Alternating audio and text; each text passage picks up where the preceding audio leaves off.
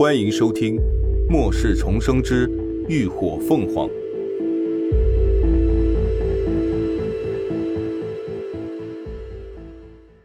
第二百八十八集。世事无奈，看着他脸上流露出的无助和哀伤，林鸾心里也多了几分酸涩滋味，但最终还是理智战胜了感性。虽然妞妞能跑能跳，拥有智慧，可她终究是丧尸，本性里的嗜血是改不了的。就算她不会伤害自己和高迪，但难保她不会伤害其他人。而且现在他们身边危机四伏，如果让人知道他们带着一只丧尸，肯定会惹来非议的。若是再有心人加以利用挑拨，甚至有可能让涅槃小队成为众矢之的。这些他都赌不起。唉，妞妞，你先别激动，你听我说。林鸾主动朝前走了两步，推心置腹道：“我不讨厌你，真的，让你别跟着我也不是因为不喜欢你。你是一个聪明的孩子，应该知道你和我们是不一样的。你说。”你想要保护我，但你有没有想过，我如果带着你，有可能会惹来更多的麻烦，甚至危险。妞妞听完愣住，一双血目瞪得大大的，心里开始产生了动摇。他知道，他和妈妈不一样，而和妈妈一样的那些人几乎都不喜欢他，每次见到他，不是逃跑，就是用异能打他。他自己并不害怕，可如果因为他给妈妈惹来麻烦，那绝对不是他想要的。可是他舍不得离开妈妈。林鸾看着一脸哀伤的小丧尸，狠心的继续道：“所以，我希望你能离开这里，找一个人烟稀少的地方，好好活着。不仅是为了他，也为了妞妞自己。”毕竟人尸不两立，不是你死就是我活，让他一直待在人多的地方，终有一天会出事的。妞妞憋了憋嘴，难过的哽咽道：“嗯，那那我以后以后就再也见不到妈妈了吗？” 他说完，赤红的血目中突然落下了两行泪。顺着有些污秽的小脸滚落，留下了两道明显的泪痕。林鸾心中一滞，心底泛起了细细密密的酸涩和怜惜。他暗暗收紧了拳头，强忍下心中的不舍，宽慰道：“不会的，我们肯定还会有再见面的一天。也许有一天，他们都强大到无所畏惧。”或许研制出了治愈丧尸病毒的解药，只要他们都活着，活得够久，那一天总会到来的。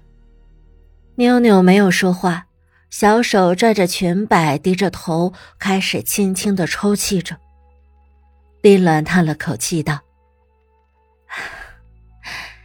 原因我已经和你说了，你自己好好想想，再做决定吧。”该说的、能说的，他都说了。如果妞妞真的不肯离开，他也没有丝毫的办法。想了想，他又从空间中拿出了一个人偶娃娃。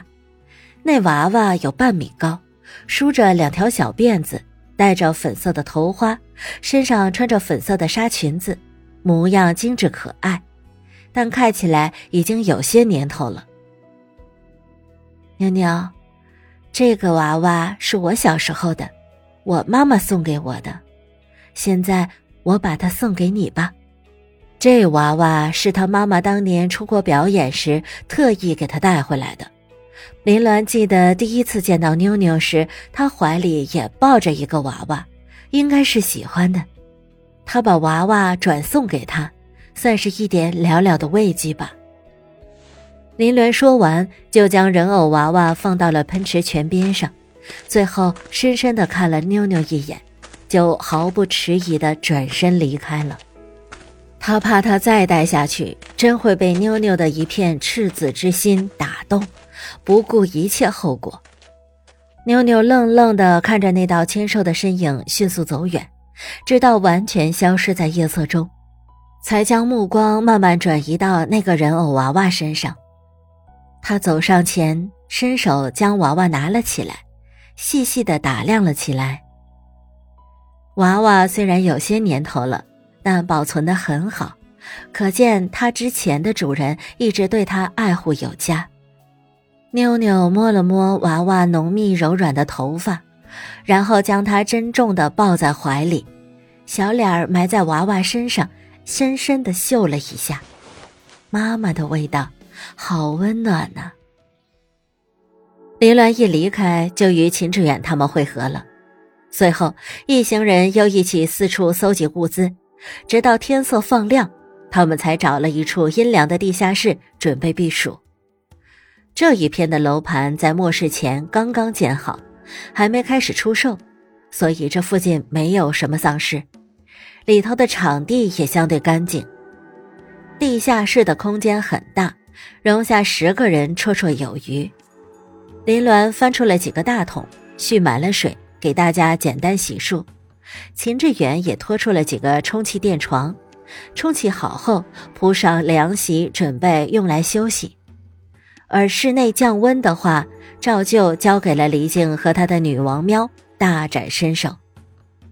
忙碌了一晚上，大家也都很疲乏了，随便吃了点八宝粥、小面包垫了垫肚子后，就确定了轮班的值守人员，就各自躺倒在床上休息了。男人们统一睡在了左边，女人们睡在右边，林鸾和高迪相邻，睡在中间。外头的大太阳渐渐升起，如火球般火辣辣地炙烤着大地，滚滚热浪蒸腾而起，地下室内的温度已经完全降了下来，再加上本就昏暗的光线，正适合让人入眠。很快。深深浅浅的呼吸声便清晰可闻。林鸾还没睡，脑子里正乱七八糟的想着事儿，想着妞妞的去留，想着接下来的打算，想着那一个一直潜伏的幕后黑手，思绪越想越乱，越乱就越睡不着。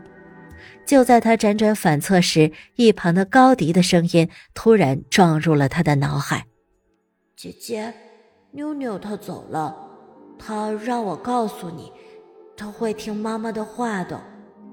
那声音很低，带着明显的伤感。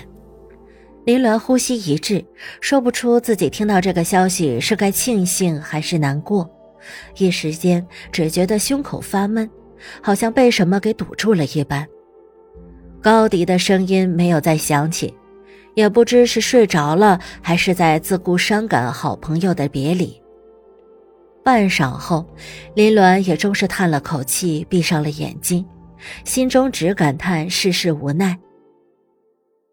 等到大家一觉睡醒，已经是临近傍晚，一行人简单吃了些自热米饭，便收拾东西准备上路了。林鸾他们不准备再驾驶房车，就在街边寻了辆性能较好的中巴，灌了汽油，便开车上了路。接下来的路途还算平坦，随着太阳西下，没入地平线，气温开始缓缓下降。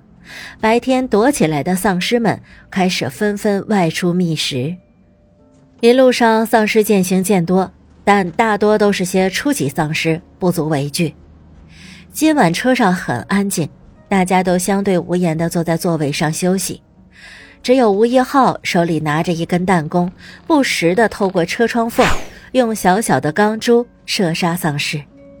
他的准头很好，又有视力进化的辅助，几乎每一次出手都会有一只丧尸相应倒下。